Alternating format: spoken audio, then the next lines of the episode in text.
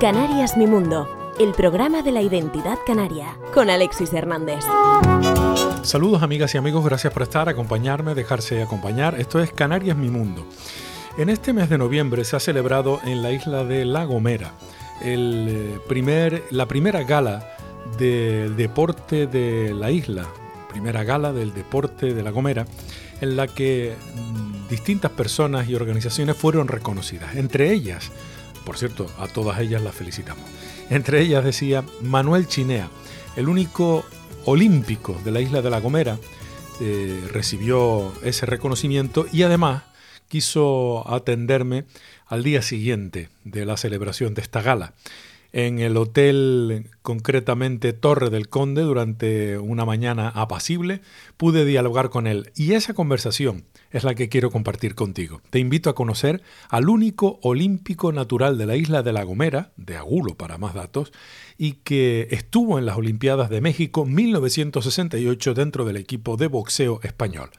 Conócelo y disfrútalo. Canarias Mi Mundo el programa de la identidad canaria.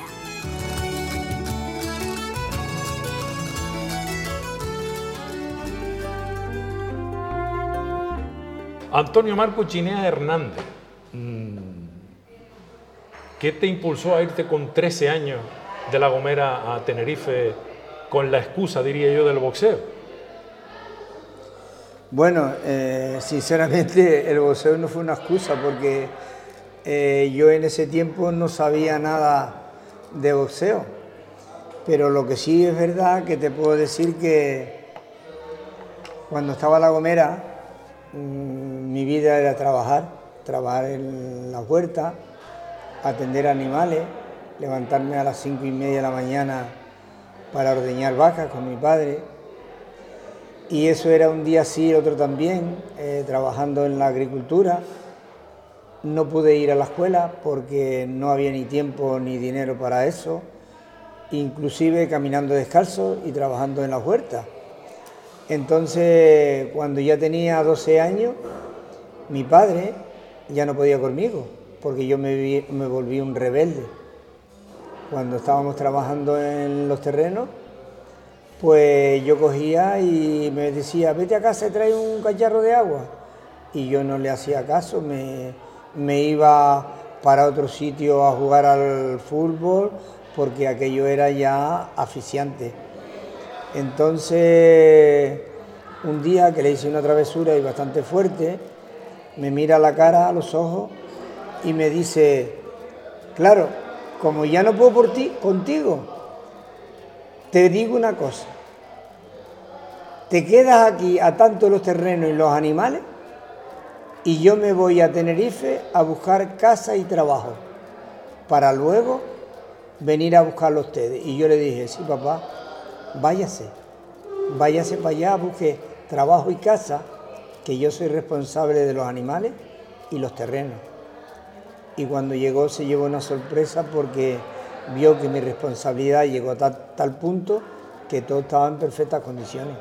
O sea, que diste, diste la talla, ¿no? No, no, no te quedaste a mitad de camino. Eh, ¿En qué parte de La Gomera naciste? En Agulo, precisamente en La Quebrada. En La Quebrada. Y allí has estado toda la vida prácticamente, ¿no? Sí, allí estuve, ya te digo, hasta los 13 años, pero luego eh, ya eh, de mayor ya compré casa, compré apartamento, hice un apartotel en Agulo, que es bastante bonito, es un punto de referencia allí en Agulo. Y bueno, son cosas que te quedan en la vida. Eh, ¿El boxeo el boxeo fue porque cuadró o cualquier otro deporte te hubiera valido igual, Antonio Marco? En ese tiempo, cuando yo llegué a Tenerife, a la semana ya estaba trabajando de peón de albañil. Fue en el año 63 más o menos. En el 63 yo fui a Tenerife el 23 de diciembre del 63. ¿Pero qué día es ese para irse, hombre? Bueno, antes de eh, Nochebuena.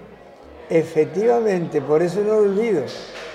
porque resulta que un día antes matamos un cochino para llevar un cochino, la carne salada y todo, que yo había criado cuando mi padre no estaba allí. Ah, Y entonces aprovechamos, matamos el cochino y lo llevamos para Tenerife para luego tener eh, allá pues la comida como estamos acostumbrados a, a preparar la carne y tal en los garrafones, pues mira, nos vino muy bien. y te fuiste con lo opuesto, más o menos, ¿no? O, o un poquito menos. O un poquito menos Un lo poquito opuesto. menos. Lo que te puedo decir es que cuando llegué allá, yo fui directamente al barrio La Candelaria, Sí. antiguo barrio Becerrín, Ajá. y, y a la semana ya yo estaba trabajando de peón de albañil. Entonces empecé a trabajar de peón de albañil y a las dos semanas pasé por la cuesta y allí estaba la Sociedad Deportiva Gijón. En ese momento estaba Juan Albornoz Sombrita, Ah, Barreras Corpa, Velázquez, chiquita, chiquita cuadrilla, ¿eh? Kim Martín Casi y una serie de boxeadores y yo me quedé embelesado mirando aquel entrenamiento y yo me dije para mí cuando terminé de entrenar, cuando terminaron de entrenar, me dije para mí, yo quiero ser boxeador. Me gustó el sacrificio y la fuerza que ellos estaban empleando. Además, eran ese tipo de boxeadores a los que tú aspirabas, mm, muy estilizados, eh, rápidos, eh, los pesos más ligeros, lo- lo- donde se ve, creo yo, los boxeos más, más bonitos, ¿no? más, más, más estilísticos. Bueno, como veo que tú sabes boxeo, No, no sé mucho, ¿eh? pero Entonces, pues sí, eh, eres una persona bastante informada y sí, exactamente, yo quería ser un boxeador estilista. Yo nunca fue eh, ir cuerpo a cuerpo, sino posiblemente eh, un 2-3 y gancho y fuera, un 2-3 gancho y fuera y la la utilizar táctica, la- las piernas, ¿no? las piernas, exactamente, por eso te digo que estás bastante informado. Y ahí empecé a entrenar y mira por dónde a los que yo con 13 años, sin cumplir los 14, a los 15 días que estaba en el gimnasio, faltó un chico para boxear. Yo pesaba 48 kilos. O- pluma. no, no, no, que va, un, un peso más abajo que el mosca Ah, más abajo que los más abajo que el mosca, era el menos peso, porque yo pesaba ses- 48 kilos. y con 13 años, apenas 14. O sea, Sí, sí, 48 kilos. Entonces eh, faltó un boxeador y me dice Valencia, que era el entrenador, un antiguo entrenador y era muy bueno. Dice, nada, chiquito, ¿a ti te importaría boxear eh, mañana porque ha faltado Plasencia y tal? Digo, nada, aquí estoy, si, te- si con tú 15 crees. días de gimnasio. Con 15 días de gimnasio. Y, y malamente aprendiendo un, dos golpes. no Bueno, te puedo, te puedo decir que a la semana me ponía los guantes con barreras corpas. Sí, así como te lo estoy Casi diciendo. nada, ¿no? Con el ciclón del Atlántico. Sí, pero eso porque eres un echado para adelante. Bueno, lo que tenía era mucha fuerza, voluntad y ganas, y ganas de salir de aquella miseria y de aquella forma. Y yo pensé en aquel momento que el boxeo daba dinero y que podías tener fama y que podía... Hombre, claro, lo daba, y lo daba. Y lo daba porque en aquel tiempo era el número uno del, de- del deporte, no había fútbol. Digo, lo que te quiero decir es que había fútbol, pero el boxeo era el número uno aquí de- de- del deporte. Y, y habían grandes boxeadores aquí. ¿eh? Hombre, date cuenta, De los mejorcitos, ¿no? los boxeadores que yo te he nombrado, que luego eran campeones de Europa y campeones del mundo. Sí. Porque luego eh, em, este Sombrita fue campeón de Europa, con lo cual yo estuve con Sombrita eh, luego en posteriores tiempos ayudándole mucho en La Gomera para el Campeonato de Europa con Sandro Lopopolo. Qué bueno. Eh, fue la época dorada del boxeo aquí, creo yo. Ah, ¿eh? por supuesto, hablar de boxeo era hablar hoy del, del Real Madrid, Algo Barcelona. sí. sí, sí, sí, era algo, era algo extraordinario. O sea que no quisiste probar ni con fútbol ni con nada. Fue ver a aquellos boxeadores y te quedaste prendado y decir, yo quiero ser uno como esta gente. Sí, fue dicho y hecho. Y además, con la firme, la firme decisión de que eso te iba a sacar de esa miseria a la que tú haces alusión y que te iba a dar una vida mucho mejor. Sobre todo tener una, for- una formación deportiva y mental. Y lo tenía claro. Yo sabía que se lo decía a mis padres no me iban a dejar boxear. Por lo tanto, hice ese combate. Fue un combate más nulo con Joaquín Couto. Y fue un combate muy bonito. Me llevaba 11 años. Y, y 11 años más que tú. 11 años más que yo, porque Tenía- antes... Te pudo haber dado un- un- una, una soberana paliza, ¿eh? Sí, pero recuerda, recuerda que los boxeadores no tenemos miedo a que nos den un piñazo. Tenemos miedo a que nos den y nos tumben. Ese es el miedo a perder, horror. Tenía horror a perder. Pero bueno, ya me cuidaba yo de que no me dieran ese piñazo. Eh, una anécdota que te quiero contar es que yo tuve que firmar eh, por mi padre, o sea, falsifiqué. la firma de tu Hoy padre. en día no se puede hacer, porque como tú Bueno, verás, y en aquel entonces tampoco, pero, pero bueno. no se podía, pero se podía porque en aquel tiempo estaba todo escrito en, en- en bolígrafo y papel. Hoy en día, informáticamente, no podemos Mm. Ahí no escapar. se puede falsificar. Hay, Vale. hay, hay maneras, pero no es el caso. No, no hubiera sido tan Entonces, fácil. Había una señora allí que le preguntaba a mi madre, dice, María, ¿tú no tienes un chico que se llama Marco Chinea? Dice, sí. Dice, porque es que está saliendo todas las semanas el periódico, que en aquel tiempo era muy complicado salir en el periódico, en la radio y tal, que va a ser un chico muy bueno. Y dice, ay señor, mi hijo, mi hijo que va, es un niño. Mi hijo no puede ser, no, no, no, que va. Mi hijo es Marco Chinea, de Agulo, de La Gomera, pero mi hijo no, no es tan bueno que va, que va, que va, que va. Bueno, el tema que mi madre se enteró que yo boxeaba con el quinto combate porque llegué con el ojo a la virulí. Y entonces me dijo, dice, entonces tú eres el famoso Marco Chinea. Digo, sí, mamá, y bajé la cabeza.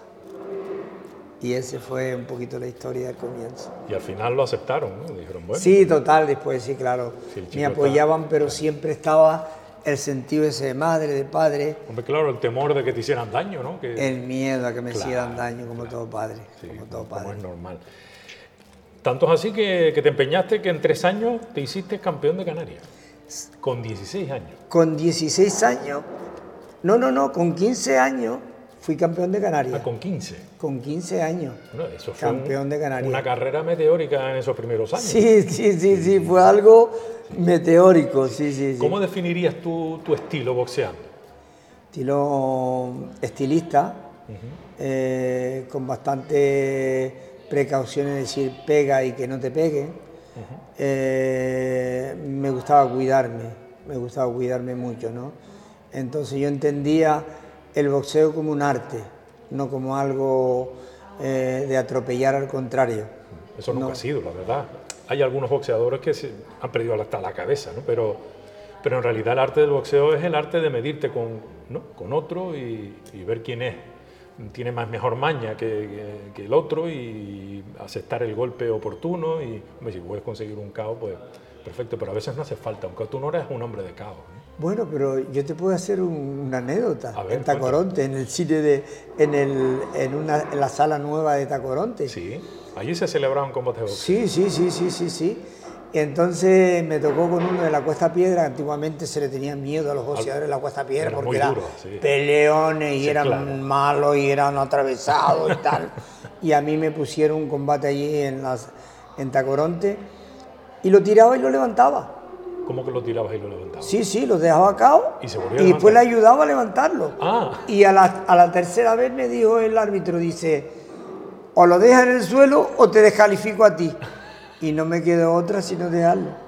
Sí, sí, sí, sí. Bueno. Porque en mi pensamiento no estaba hacer daño, sino disfrutarlo como un arte. ¿Eh? Y, sobre todo todo lo que te suponía a ti, el- tu progreso y tu saber que estabas controlando la situación, la preparación, hacerte Controlar. duro de mente, ¿no? Controlar, controlar. Porque mira por dónde el boxeo, fíjate tú, como ha- hay gente que equivocan, transversa, lo que es el, el boxeo. Si yo te dijese a ti que el boxeo me dio luego la oportunidad y hacía teatro, me iba... Teatro. Sí, sí, sí, sí, sí. Esto sí que no lo sabía yo. Bueno, pero bueno, siempre hay cosas que no se saben, ¿no? Y a través de ahí la cultura me entró. Yo soy un aficionado loco por... Yo llevo 30 años afiliado a la Sinfónica de Tenerife. Cualquier obra de teatro que hay, ahí estoy yo. O hay una obra de teatro en Madrid Y vas a ver. Y yo voy a ver la obra de teatro en Madrid, veo dos o tres obras de teatro en Madrid. A lo mejor ese, ese, ese entusiasmo por la cultura fue por, por, no haberla podido tener de cerca cuando eras chico y, y la educación esa que tú dices, educación académica, ¿no? la de ir a la escuela y todo este asunto que te faltó, pero tú te buscaste el camino para formarte y educarte, aunque no fuera en una escuela. Tu escuela fue la propia vida y tus experiencias. Sí, por ejemplo, mi escuela fue personas como tú. Como yo, yo acabo de llegar a, esta fiesta. Sí. pero he dicho personas como tú, porque me fijaban lo que tú haces y podía imitar esas cosas tan bonitas que tú haces, hablar ante un público y eso me gustaba, me gustaba, me gustaba cómo se expresaban los artistas. Yo no iba a, a qué es lo que hacían, sino más dentro de ellos, cómo podían llegar a aquello. Y aparentemente si tú ves una película, eh, entiendes como que, que, nada, que ellos hablan por sí y tienen que tener un papel. Ya lo decía el gran profesor Stanislavski, que decía que el papel había que aprendérselo todo, que sí, que te puedes equivocar en unas palabras y tal, pero el papel había que tenerlo metido en la cabeza, ¿vale? Que tienes que aparentar, aparte de ser real, como la vida misma. Y eso siempre me lo he aplicado. Incluso en el boxeo, porque intentaste aprendértelo todo para ser el mejor que tú podías ser. Era una esponja, era una esponja porque yo recuerdo luego ir en Madrid, a Madrid, en ese tiempo don Vicente Gil, que era el médico de Franco, y eso me quería como fuera un hijo. Porque también estuviste en campeonatos, evidentemente. Bueno, después llegó el campeonato de España. Sí, algunos años después. De eso te quería hablar eh, en el campo del en Madrid, con, sin cumplir 17 años, que es campeón de España, allí en el campo del en Madrid. Y entonces don Vicente Gil, que me quería tanto, me dolió un montón de la cabeza y entonces yo le pregunté a él que en dónde podía comprar unas pastillas. En aquel tiempo una aspirina porque no había otra cosa. Bueno. Digo, ¿en dónde podía comprar una aspirina porque ya no aguanto la cabeza? Dice, no, no te preocupes que yo te llevo. Claro, él abría una farmacia, eh, aquí es el médico de Franco, en aquel tiempo no había yo médico de Franco. Y la pregunta es, ¿qué pintaba el médico de Franco en esos Era el presidente de la federación. Ah, era el presidente de la federación. Efectivamente. Y estaba en todos esos campeonatos, claro. Claro, él estaba ahí. Pero por lo que me estás contando, te tuvo que, que tener cierto cariño, ¿no? Por cierto aprecio, ¿no? Mucho. Porque pues, eso llevarte a comprar el Él me llamaba el gomerito niño. El gomerito. El gomerito. Entonces me llevó en su propio coche y llegó ahí, tocó, pum, pum, y don Vicente Gil, pum, enseguida abrieron. Entonces eh, me dijo, dice, pero te llevo a comprar esto, pero con una condición. Digo, sí, Carl que me digas la edad realmente que tiene, porque yo había puesto que, tenía, que había nacido en el año 47, porque si no, no me dejaban boxear. Tú naciste en el 50, ¿no? En el 50, pero yo en mi primer... Eh, ¿La primera ficha? En la primera ficha, mi primer carnet, en el 47, y de hecho hay muchos sitios que si tú entras, por ejemplo, en Gomera Verde, te pone eh, que, nací en el 47, ¿no? y bueno, eso es un poco una anécdota bastante linda, ¿no? Porque en el fondo me da igual que sea el 47. Pero en aquel entonces y para boxear no, había que hacer alguna trastada. Había que hacer alguna trastada, ¿no? Y entonces le dije, mire don Vicente, yo tengo ahora 16 años. Y dice, ve, lo sabía que tú no podías tener 20 años. Dice, ahora sí que te voy a comprar contigo y, y no voy a decir nada. Porque date cuenta que yo tenía que boxear cuando fui a la Olimpiada de ahí el siguiente paso eran las Olimpiadas un año después. Eh, no, antes habíamos hecho eh, encuentros internacionales, hice uno muy bonito que se me grabó en la, en la mente, cuando me llamaron a la selección para ir a, a Grecia, que me dice mi madre, pero ¿para dónde vas mi niño? Pero ¿cómo puedes ser tú con tu edad ir a, a, una, a un país tan lejos? Y yo le dije, mamá, no me digas nada porque tú sabes cómo soy. A mí no me importa perder, ganar. Yo lo que quiero es tener esa experiencia de ir a Grecia.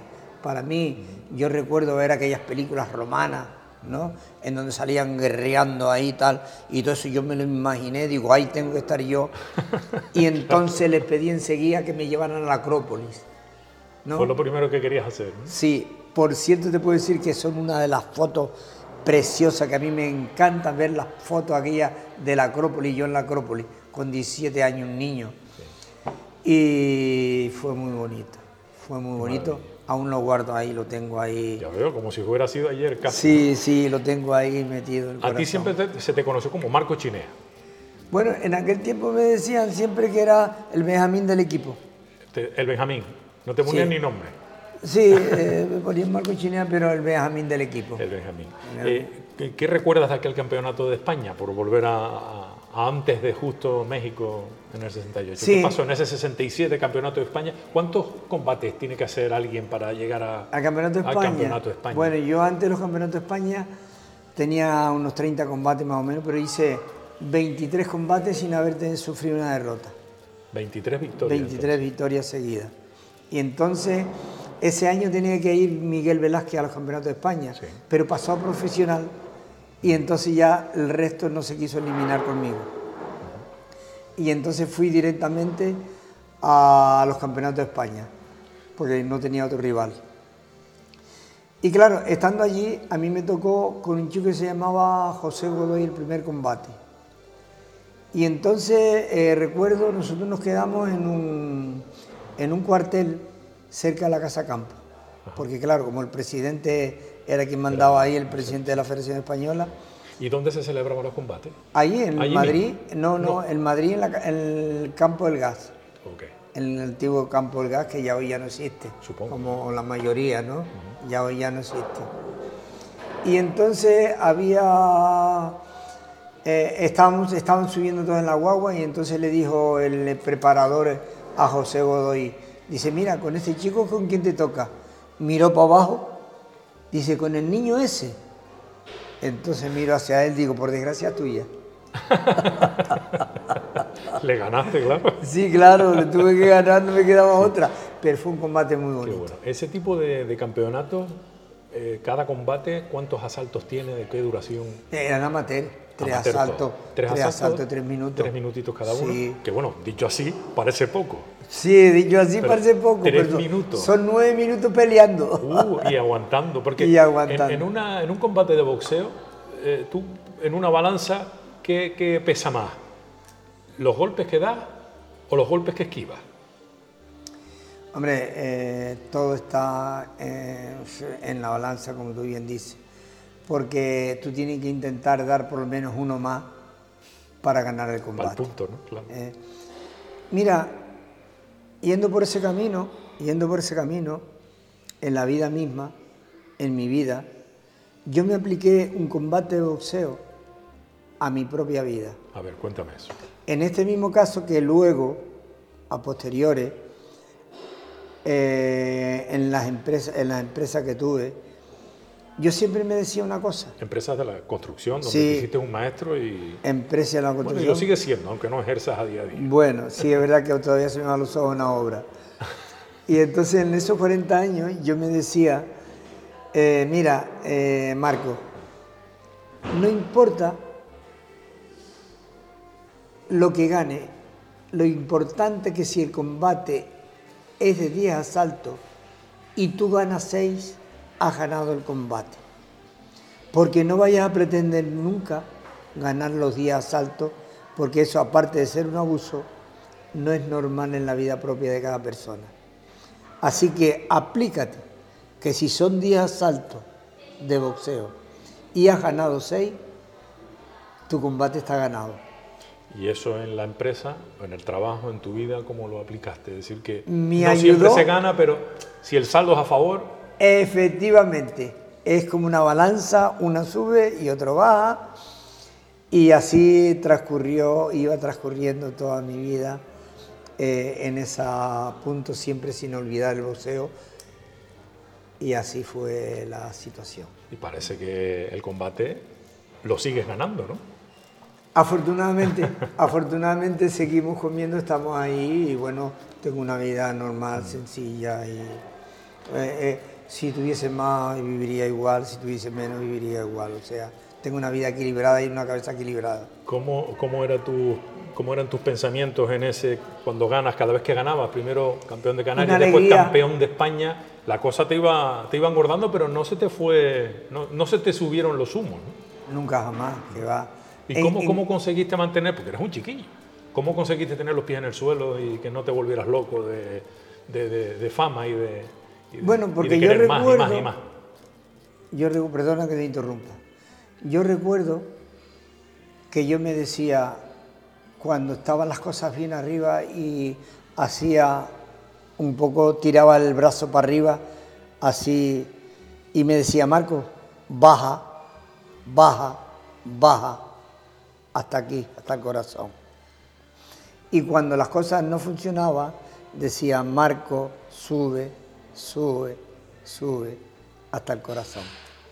Y entonces siempre he intentado mantener un equilibrio en todo, porque el boxeo lo puedes aplicar en todas las circunstancias de la vida. ¿No había ninguna figura junto a ti, al lado tuyo, que un poco te, dirigiera, te sugiriera, te ordenara? Las personas que te entrenaban, compañeros, ¿qué figuras importantes hubo en el mundo del boxeo al lado tuyo? en el mundo del boxeo hubo muchas figuras muy buenas y además destacadas. Pero mm, en estos casos no se hablan qué debes hacer, se comentan cosas del deporte. Yo en mi tiempo que estuve en la selección española, yo conocí, por ejemplo, en el mundo del fútbol a Pirri, cuando se enamoró de Sonia Bruno, a Miguel, a, este, a Velázquez, eh, eh, una chica que era cantante, Sonia, eh, no me acuerdo el apellido bien ahora, pero la conocí, conocí a Pedro Carrasco muy bien, entrenábamos juntos, a Rocío Jurado, en ese tiempo que estaban intentando unirse, José Legrá, que estaba también en Madrid, y entonces había un buen equipo. Y luego estaba Jorge Moreno, que me, este hombre sí es verdad que me intentaba encaminarme, aunque el camino yo lo tenía trazado. Inclusive Renzo Casadei, que era el entrenador de Pedro Carrasco, me dijo un día, chico, tienes que ir para la cuadra mía de boxeo en, Italia. Oye, a mí me, se me llenó el alma, ¿no? Pensando en que eso sería una gran oportunidad pero ya al otro día no me parecía tanto. ¿Por qué? Porque yo sabía que en Italia había unos boxeadores de primer nivel y que si a mí me, llevaría allí a Italia, me podría utilizar como conejillo de India. El sparring de los otros. El sparring de los demás. Entonces, el tercer día le dije, lo siento, pero yo me voy para Canarias. Te estoy hablando de 17 años, ¿eh? Pero tenías las cosas claritas. Claritas. Y además siempre yendo y volviendo. Sí, claro. La tierra siempre te ha tirado. A lo ah. mejor por eso es por lo que no volaste por esos países del mundo. Que yo, cuando estaba afuera y pensaba en un cacharro y leche, eso ya me llamaba. No, te llevabas el gofio? Sí, pero se terminaba. se terminaba. se gastaba rápido. Sí. Gofio de millo, bueno, de la gomera. Sí, gofio de millo. Y volviste, eh, oye, una, una, duda. Sales con 13 años, te vas a Tenerife y haces vida ahí en Tenerife. ¿O ibas regresando a La Gomera o estuviste mucho tiempo ahí en Tenerife? No, no, en Tenerife. ¿Vivías ahí en Tenerife? Sí. ¿Trabajabas ahí en Tenerife? Trabajaba en Tenerife porque había que llevar toda la semana un sueldo a casa. ¿Eh? ¿A qué casa? ¿A la tuya de allá y a la de aquí? No, a mi casa de allá de La Gomera, porque están mis padres de Tenerife, porque estaban mis padres viviendo allí. Ah, que tus padres también se fueron. Claro, claro. Ah, no entendí yo eso. No les quedó otra. Conmigo no podían. No podía. ¿Y qué pasó con los animales, la finca, con todo eso? Aquello se quedó atrás. Se quedó atrás. Se quedó atrás. Bueno. Ah, o sea que eh, fíjate cómo fueron las cosas, que al final terminaste siendo una pieza clave allí para mantener a, la familia, que ya estaba establecida, como estabas diciendo, en Tenerife. Te quiero decir ahí, perdón que te interrumpa, cuando yo tenía 10 años, mi padre y mi madre me preguntaban qué íbamos a hacer. Yo era su punto de referente. No me preguntes por qué. y yo le decía, no, mira mamá o mira papá, hacemos esto, esto o esto. Y tú me dirás, pero ¿cómo es posible? Maduré muy pronto. Maduré muy pronto. Y se fiaban de tu criterio, por lo que veo. Sí, sí, seguro. Yo empecé a ser niño cuando tenía 50 años.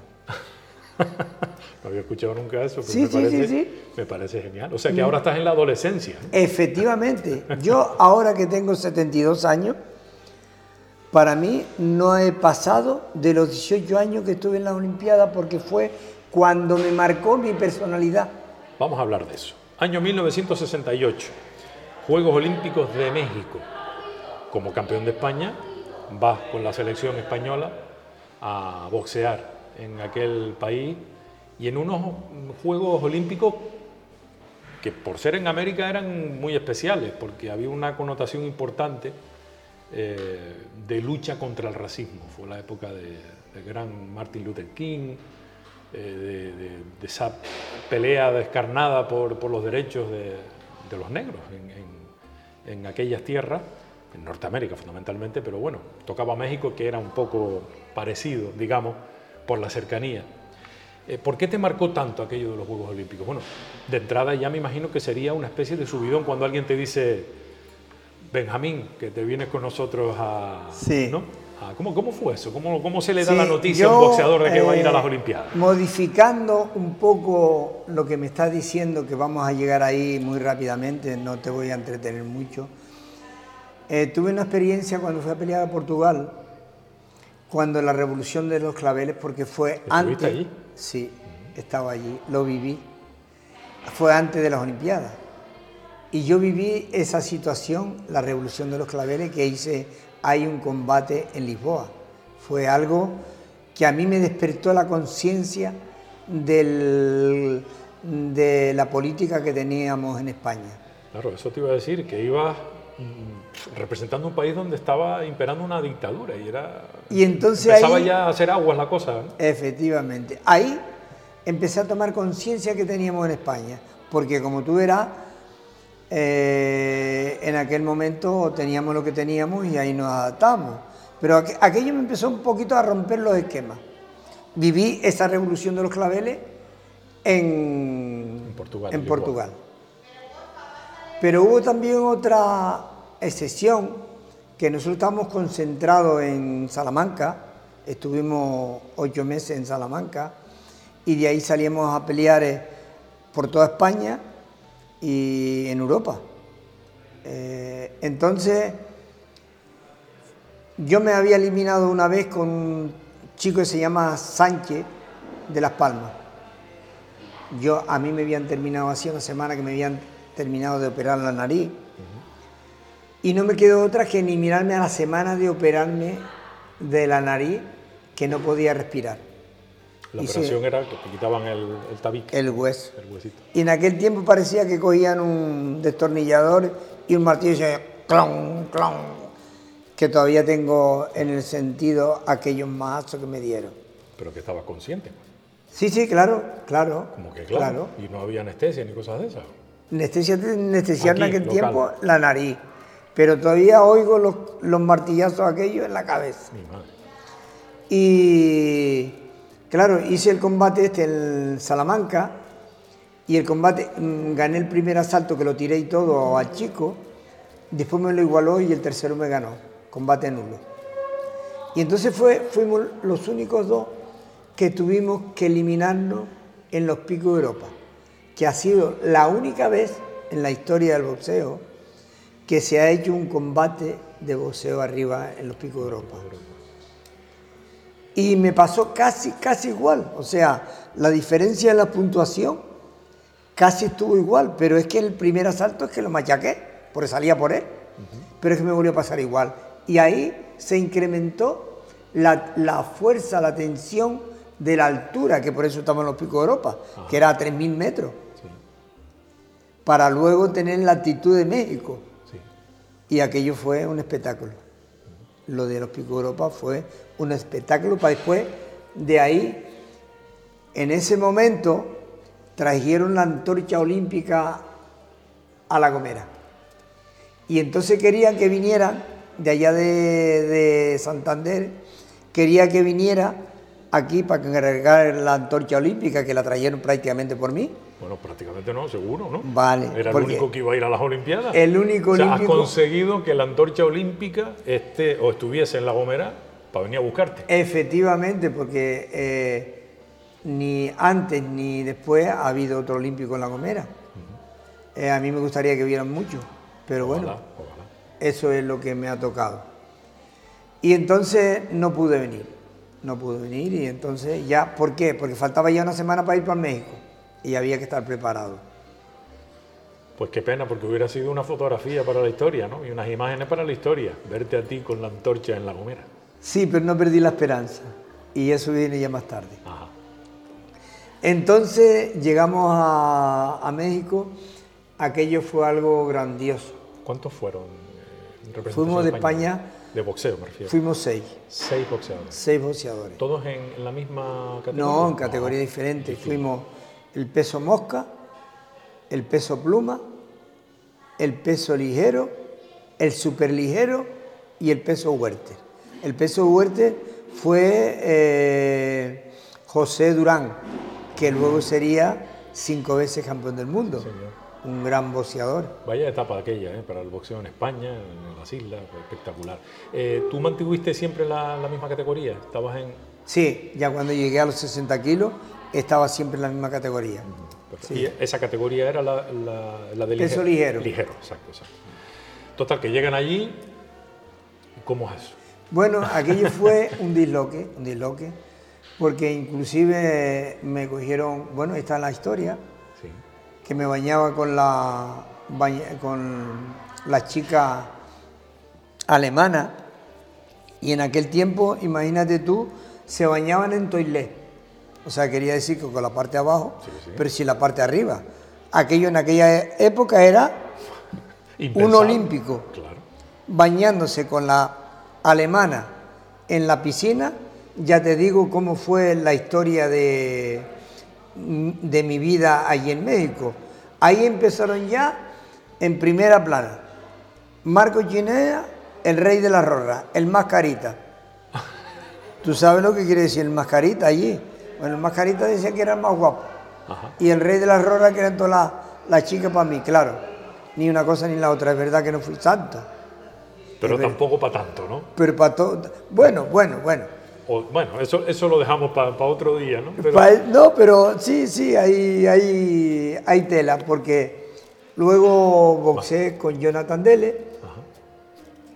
después de estar eh, eh, una semana allí, no, casi dos semanas, de haber hecho el desfile.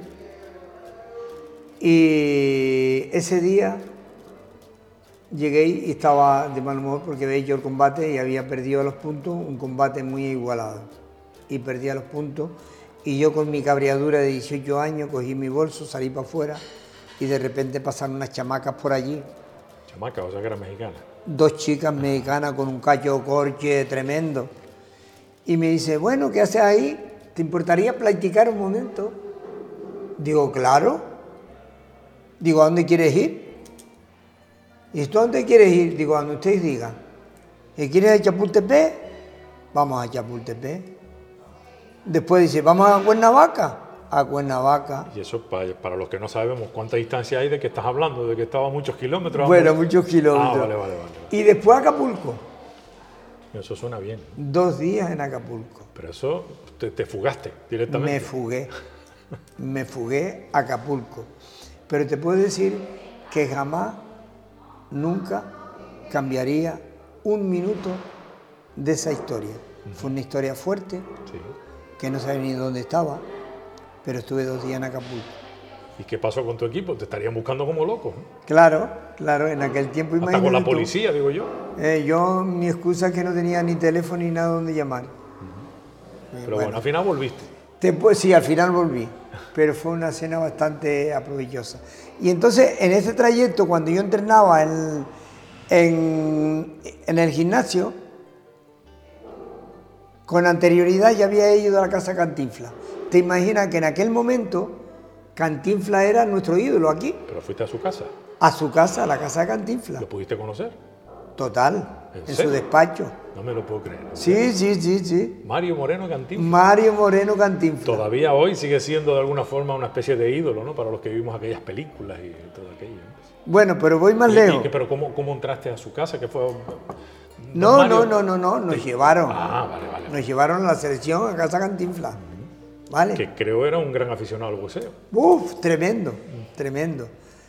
Entonces, pero hubo una anécdota aún más fuerte, porque mi ídolo, mi, o mi ídola, era María Félix, la doña, Ah, una mujer encantadora, eh, preciosa, con, con un encanto naturales, que un día estábamos en el gimnasio y entra la doña por allí para adentro, y Lola Beltrán, Mi madre, pero vaya currículum. y tiene. Lola Beltrán.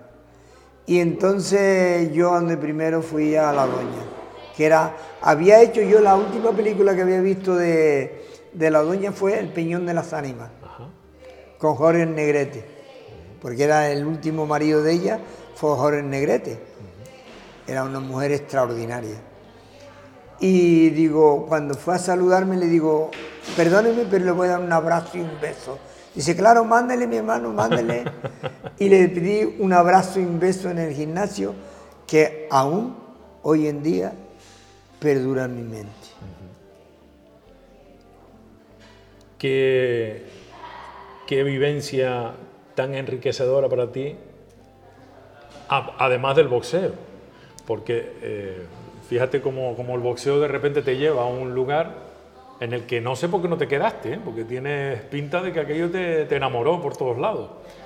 Pero sin embargo, tu vivencia más importante no solo fue por el boxeo, sino por todo eso que experimentaste, que tenías 18 años, eras un chiquillo. ¿no? Y aparte de enamorarme, se enamoraban de mí en aquel tiempo. Sí, ¿Cómo te llamaban? Te decían algo, el guapito, el, El carita. el carita. El carita. El carita allí quiere decir el más guapo. El más guapito, ¿sí? no el ¿Eh? cara dura, que es lo que no, se no, no, no, no, no, no, no. Y entonces salía en, en las primeras páginas de los periódicos. Aún tengo los y si sigo cojo el móvil, ahí está en el Está móvil. Eh, y deportivamente hablando, ¿cómo te rindió aquel, aquel, aquel juego, aquellos Juegos Olímpicos? Bueno, ya te digo, el combate fue un combate muy anivelado, pero perdí a los puntos. Pero, ¿cu- ¿Cuántos combates tuviste? Un combate. Solo ese. Un combate Solo porque, mira, en aquel tiempo era que ninguno ganó ningún combate. De la selección española, ninguno. Claro. ¿Por qué? Porque no teníamos medios. No teníamos medios. Los medios, fíjate tú que en la otra Olimpiada, a los cuatro años, Sí. fue la primera medalla olímpica de plata que ganaron a los cuatro años después. Antes no se sabía nada de una medalla en los Juegos Olímpicos. Sí. El, el apoyo de los gobiernos, de los ayuntamientos, de los cabildos y de los gobiernos autonómicos y nacionales al deporte es fundamental porque si no, no puedes convertirte en alguien que sea competitivo. ¿no? Ya eso ha cambiado y todavía queda mucho por recorrer. ¿no? Tú date cuenta que hoy en día... Pero no es porque tuviéramos malos deportistas, Que va, al contrario, un- aquellos deportistas hoy hubiesen sido todos campeones del mundo probablemente, probablemente. por su esfuerzo, su sacrificio, su trabajo, pero el tema que, que hoy en día hay mucha propaganda y vives de la propaganda y los ayuntamientos, los cabildos apoyan. En aquel tiempo nada. No. En aquel tiempo eran las 500 pesetas que te pagaban por los combates y tú te, te las tenías que arreglar porque tenías que trabajar todos los días. Únicamente en el tiempo que estábamos en la selección nos pagaban 15.000 pesetas, que era un dineral en aquel tiempo. Y, y lo aproveché porque compré mi primer solapas en mi casa. O sea que con las perritas del boxeo, Sí, sí, hice mi primera casa. y porque mal hiciste tú. Sí, claro, con mi mano. Como que claro, Con mi mano. No, no, sí, pero es que estamos a hablando lo mejor de sería la tiempo- costumbre, pero Sí, pero es que tenía 24 años y ya tenía una casa de tres plantas de 120 metros cuadrados hecha con estas manitas. Pero tú solo, alguien te echaría un... Yo solo, ¿En serio? No me lo puedo creer. pues créetelo, está en la historia. Y por eso fue porque hasta los 24 años estuviste con boxeo y luego ya dijiste esto hay que... Esto había que cortarlo porque tenía ya una familia, tenía dos hijos y ya entre la familia, los hijos, la casa y tenía que optar por una solución. Claro. O el boxeo que era mi vida o la familia que era mi vida. Y la familia pudo con todo lo demás y, y así se escribe la historia de, de los deportistas. De los deportistas con cabeza. Bueno. Creo yo. Y que a veces tienen que decidir y deciden. Y deciden, hay que decidir. Yo estuve después cinco años sin ir al boxeo. Porque si iba al boxeo... Sin ir a verlo. Sin ir a verlo. Porque si iba al boxeo quedaba enganchado enseguida. Y otra vez te entraba algo Claro, seguro. Porque ¿cómo fue tu época del 68, o sea, desde los 18 años después de lo de México hasta esos 24 en lo que ya dice... Ahí el boxeo estuvo, pero no al 100% a lo mejor. No al 100% porque yo hice incluso cuatro combates profesionales y el último combate lo hice sin entrenar, sin nada, porque estaba trabajando y no me daba tiempo entre la casa eh, y todo, no me daba tiempo. O sea que pasaste a profesional. Sí, claro. la, última etapa, justo después de las Olimpiadas y todo esto, sí, sí, decidiste ir a, a, profesional. Hice cuatro combates profesional, pero el último combate ya lo hice sin entrenar, sin estar, eh, simplemente por coger las 10.000 pesetas que me iban a pagar, porque no había, no había capacidad de entrenamiento de todo y o sea, ese era el momento, como tú dices, de y era o, me el meto, o me meto en el boxeo o atiendo o dejo la familia. La familia. Claro, no podía y claro, la familia pesaba... La familia ganó el combate. Fue, ganó el combate. Indiscutiblemente. La familia ganó el combate. Pero bueno, un combate bien perdido, porque de todas formas después el combate regresó de nuevo. Cuéntame. Cuando yo tenía 36 años tenía mi empresa entonces ya no boxeaba, pero me dedicaba a ser promotor de boxeo. Que no entrenador. Que no entrenador porque... ¿No te dio nunca por eso? no, no. Montar a lo mejor un pequeño gimnasio, no sé. No, porque no tenía tiempo, porque mi tiempo era para la empresa. A trabajar. Yo trabajaba desde las 7 de la mañana hasta las 12 de la noche. Eso sí, compensaba luego con mi, mi descanso a lo mejor llegaba un día y dice, bueno, hoy está todo preparado. Y cogía el bolso, me iba para Las Palmas, me iba, a lo mejor estaba a 3.700 kilómetros allá en, La Rochelle, en, Francia, o en San Ciprián, en donde tenía muchos amigos y amigas, y, me lo pasaba, equilibraba entre el trabajo y, y el ocio. Y, el, ocio. sí. O sea que has viajado lo tuyo, aparte de con el boxeo. No, sí, ahí empezó después mi viaje. Mi viaje cambiaste el boxeo, cambiaste el boxeo por ir a conocer el mundo. Claro, pues sí, sí, porque luego que si Venezuela, Cuba, México de nuevo, que volví a México, a Cancún, eh, fue un, eh, luego eran los viajes maravillosos porque eh, cuando estás en el boxeo tú no ves la ciudad. Yo he estado después de dejar el boxeo he ido a la ciudad, a los sitios en donde yo estaba boxeando y no, los conocía. Porque cuando estaba en el boxeo estaba centrado en lo tuyo y no miraba más nada, mientras que ahora va y abre los ojos y que no se te escapa de nada. Ahí, tranquilo. Y he viajado mucho, eh, llegar de un día para otro, irme para Nueva York o, o irme para Cuba, o bueno, eso ha sido bastante... Por lo, que, veo, esa ha sido tu tónica en tu vida, ¿no? de la misma manera que un día arrancaste y te fuiste de agulo, me voy. Sí, sí, pues sí. lo mismo, pues me voy para allá ahora. Pues. Al mes, si no voy de viaje, me voy, por ejemplo, eh, he terminado de venir de la isla Madeira, me recorrí la isla Madeira caminando, o sea, a lo mejor estaba 5 o 6 horas caminando, luego de ahí salté, a, esto por hablarte de lo último, salté luego al mes, me fui a Mallorca, estuve caminando por toda la Tramontana, eh, ahora voy a, Menorca, me quiero caminar Menorca. O sea, eh, mi vida ha sido sábado y domingo, por ejemplo, aquí, caminar 25 o 30 kilómetros entre sábado y domingo por las montañas. Y a veces me voy a Las Palmas, a La Palma, al Hierro, Fuerteventura, y a Isla a caminar porque me encanta. O la península. O sea que no has perdido la costumbre de hacer ejercicio. Y sobre todo los caminos de Santiago. ¿Lo has hecho? cinco caminos de Santiago completos. Cinco rutas distintas. Sí, sí, diferentes. Por ejemplo, una de ellas, la primera fue desde Rosenbayer a Santiago, 800 kilómetros, 31 días. La segunda fue desde Fátima a Santiago, 600 kilómetros, 21 días. La tercera fue desde Oviedo a Santiago, 300 kilómetros, 13 días. La cuarta, eh, el camino antiguo, el camino del invierno, 300 kilómetros. Y ahora este junio pasado, desde Portugal, mm, también hice 300 kilómetros y fue desde Oporto, Oporto, Santiago. ¿Y por qué tantas veces? Porque me encanta vivir esa historia con tanta gente en el camino. Cuando te encuentras tanta gente en el camino, empiezas a hablar y empiezas a hablar de tus cosas, ellos te hablan de las tuyas. A veces eh, los caminantes necesitan ayuda, tú las ayudas. Y eso es muy gratificante para una persona, muy gratificante. Y bueno, así es mi vida ahora, con tranquilidad, armonía. Y... Mira que tuviste la empresa con, según me comentabas antes, llegaste a tener 300 empleados. Sí, sí, sí. Una señora constructora. Sí, bueno, era en la cuesta, era uno de los mayores constructores que había.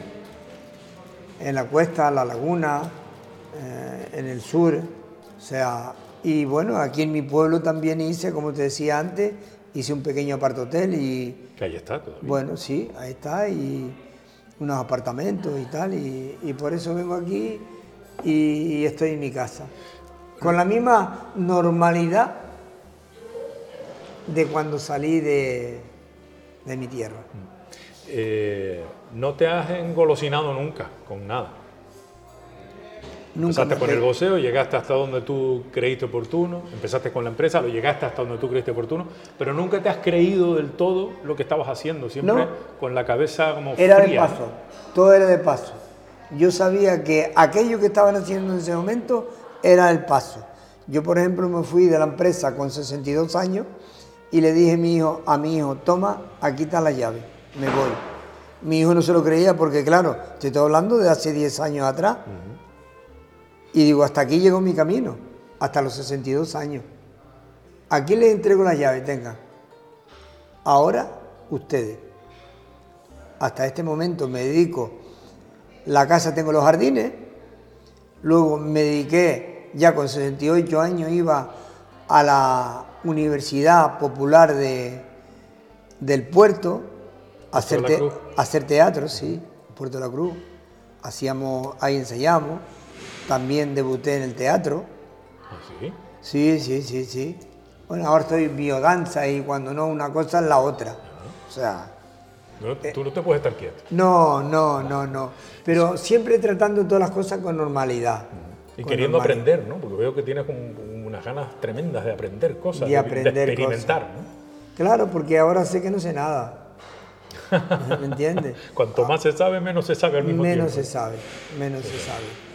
Y claro, con esta mentalidad siempre quieres estar. A mí me llaman ustedes en cualquier eh, punto de donde esté y yo me traslado. No hace falta que te vaya a trasladar. O sea, yo voy a donde haya que ir. Ahora estaba en Tenerife y me dijeron, oye, que tenemos la gala de deporte aquí en La Gomera. Pues nada, para allí, para La Gomera. Ahí es, que es que eras uno de los galardonados.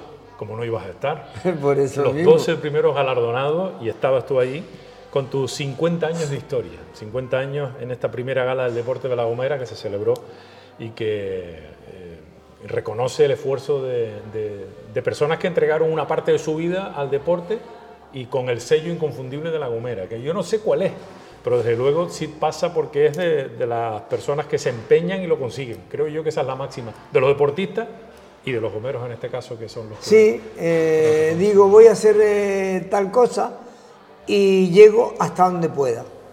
Y después tengo un tope y me digo, hasta aquí. ¿Y tú crees que has llegado a tus topes en sí, cada sí, sí, sí. En mi tope como persona. Sí, sí, sí, claro. Vale. Entonces llego a mi tope y como no le veo más allá, digo, para. Por ejemplo, yo corría hasta que tenía 50 años, todos los días corría 18 o 20 kilómetros. Todos los días todos los días, antes de ir al trabajo. Y a las siete y media estaba yo en la sobra. Era todos los días. Salía del parque de la granja, me iba a San Andrés, volvía, me duchaba y a las siete y media en las obras. En las obras ya. Para cuando empezara, si no estaba en una, estaba en la otra, pero yo estaba ahí. Cuando tenía 55 años, digo, Marco, se acabó el, el tema de correr. Porque eso fue hasta los 55, Sí, todos los días. todos los O días. sea, una media maratón todos los días. Todos los días, sí. Digo, se acabó, ahora trotear. Y troteaba. Más flojito. Sí, más flojito, Más- más trotear, trotear, ¿no? Cuando llegó a 60, digo, Marco, a caminar. Se acabó el troteo. O sea, es como algo intrínseco a mí. Si es que eso te iba a decir, pero eso sin, sin haber eh, preparado el plan, sino tú No, no, no, intuitivamente decías, espérate, ahora vamos a aflojar porque, porque ya el cuerpo no es el mismo, ¿no? Me imagino. Mira, tú sabes que nuestro cuerpo nos habla. Nuestro cuerpo nos dice, eh, tu hora llegó hasta aquí y tú escuchas tu cuerpo, porque yo me he dedicado siempre a escuchar mi cuerpo, porque entre toda esta historia, incluso me metí a curso de reflexología para conocerme, mi, para autoconocerme mi cuerpo, mi persona. Y claro, yo siempre he estado ahí regulando, estando. Claro, como me gusta la vida, me gusta estar en la vida, no me gusta matarme antes de tiempo, aunque uno nunca sabe cuándo te toca. Pero tengo 72 años y, y he llegado hasta aquí en una forma más o menos porque me he autorregulado, porque siempre desde niño he tenido una presión dentro de mí, ¿no? Que, que tenía que llegar un momento de decir, vale, hasta aquí. Yo a lo mejor estaba trabajando y cuando yo un mes me decía, Marco, salta al charco, estate una semana fuera, porque cuando venga viene fresco y luego puedes rendir el doble en tu trabajo, ¿vale? Todo eso tienes que pensarlo, porque llega un momento en donde estás saturado. De si ya no puedo más, se acabó, hasta aquí. Y entonces te marchas y vienes el lunes fresco y empezamos de nuevo. La historia. Has tenido sabiduría entonces para saber gestionarte, ¿no? Por ese lado sí. Y no, no caíste nunca en tentaciones que te llevaran por caminos malos, de, de, qué sé yo, de vicios, de, de- drogas, de no sé cuánto, porque todo eso también estaba por las zonas, ¿no? Siempre Bueno, han estado, siempre han Eh, además tú lo sabes. Yo estaba, en mi tiempo fue... Perdón. En el tiempo ese fue el camino cuando se empezaba los porros, Claro. en la isla del Evo. Eh, todos los chicos de mi edad se dedicaban a echarse sus porritos, sus cubatas. Yo nada, yo no tomaba nada. Lo tuyo era el deporte. Yo me vine a echar un vasito vino por exigencia del trabajo, porque me lo pedía. ¿Por qué me lo pedía? Porque tenía que invitar a la gente, a las bodegas, a los restaurantes, para coger un trabajo. Pero no- Tenía que invitarlo para coger el trabajo. Efectivamente. Claro, yo le aparentaba también, le hacía ver que yo bebía mucho también con ellos, pero yo no bebía casi nada. Tú te mojabas los labios. Yo me mojaba los labios para estar ahí, porque tenía que estar ahí en mi labor de trabajador. Tenía que estar ahí como empresario. Mira, fíjate tú si la los empresarios me aprecian a mí que me llamaron. En lo que yo venía para La Gomera, Ahora, me dices. Sí, ahora, ahora, ahora. La gala esta de los galardonados. Sí, efectivamente. Del deporte. Venía en el, en el ferry Sí. y entonces me llamaron del Club de los Empresarios. Porque me querían ahora el miércoles que viene a las 10 de la mañana a Yánico para acompañarle a ellos por estar por estar, porque ya saben que yo no me muevo ya en el mundo este. Ajá. Estoy conmigo ahí, con su empresa, porque se la deja a ellos. Pero a quien llama a mí, porque yo le doy más, Más juego. más juego. Ah, pues está bien. Y me llaman a mí y ahora tengo que estar el miércoles por la mañana allí en Icó, a las 10 de la mañana para dar el juego al amigo Óscar Izquierdo, que es el presidente, antes estaba Antonio Plasencia, Sí. cuando se fue Antonio Plasencia, todos sabemos por qué, Sí. eh, está Óscar Izquierdo. Óscar Izquierdo me llama, oye, que te quiero, bueno, ahí estoy yo. Oye, ¿y del mundo del deporte te llaman también? ¿O de eso ya no tanto porque, claro, el boxeo que Yo se ha ido me- desvaneciendo? Sí, en un momento dado estuve organizando boxeo. También Como que no lo- promotor, me decías, ¿sí? ¿Eh? Como promotor. como promotor. y después, perdón, después me llamaban para, para estar viendo los combates, me preguntaban mm, para hacer entrevistas cuando estaban haciendo los combates. Pero claro, ya eso no era lo mío, no era lo mío. Pues Porque se te, yo... se te da muy bien hablar. ¿eh? Sí, pero yo es que resulta que yo prefería más estar ese fin de semana descansando en una talasoterapia. Me iba, por ejemplo, a San Agustín, a Las Palmas, me iba el jueves por la tarde y venía el, el domingo por la noche. Me río porque te lo has pasado mal, ¿eh? Te lo has pasado. No, no, he compensado. He compensado mi vida de trabajo con el ocio. ¿para qué queremos, para qué queremos lo que se gana? Para disfrutarlo. ¿no? Bueno, date cuenta que llevo 28 años yendo a ese hotel. Ahí me paso el final de año, Allá siete por- por días. norma. Ahí fijo, en mi casa, mi segunda casa. Siete días para, final de año, pero eso no es un final Sí, de sí, año. sí, ¿eh? sí, ya yo lo tengo reservado. Bueno, es que ellos dicen que la alegría le llega a ellos cuando yo llego allí. No me extraña. Mi cumpleaños, ¿Cuándo en es, por junio? En junio. en junio, cumplo años. Ahí otros siete días. Y luego en el centro, cuando ya me veo un poquito tal, pues me hace falta un baño turco. Me voy allá, es que me lo regalan. Los baños turcos me lo regalan, que valen 70 euros. Pues tu dinerito te tenías que estar gastando allí para que de te regalen verdad, esos baños. de verdad. O 27 años, imagínate tú. Eh, Marcos, si pudieras darle marcha atrás a- al tiempo, ¿hay algo que cambiarías de todo lo que has vivido? Algo en lo que tú dijeras, "Ah, esto lo pude haber hecho de otra manera, contra. ¿O no? Bueno, eh, el 95% yo no cambiaría nada. Sobre todo, te voy a decir algo, pero muy en serio y profundo, porque eso lo he analizado dentro de mí. Si tuviese que nacer de nuevo, quería ser Marco Chinea.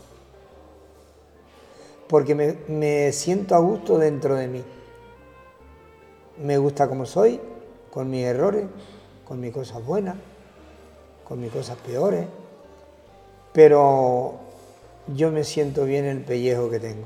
¿Y te hubiera gustado nacer otra vez en Agulo?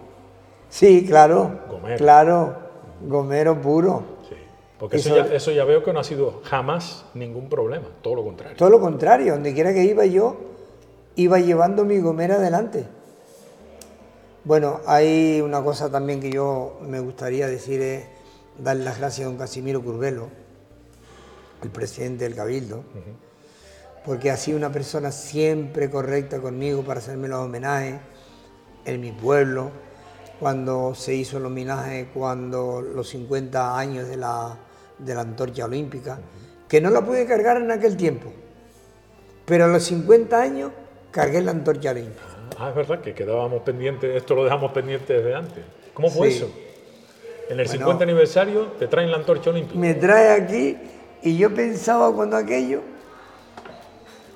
cuando yo estaba boxeando, a mí nunca se me, pas- se me pasó por la cabeza que yo iba a llegar 50 años después.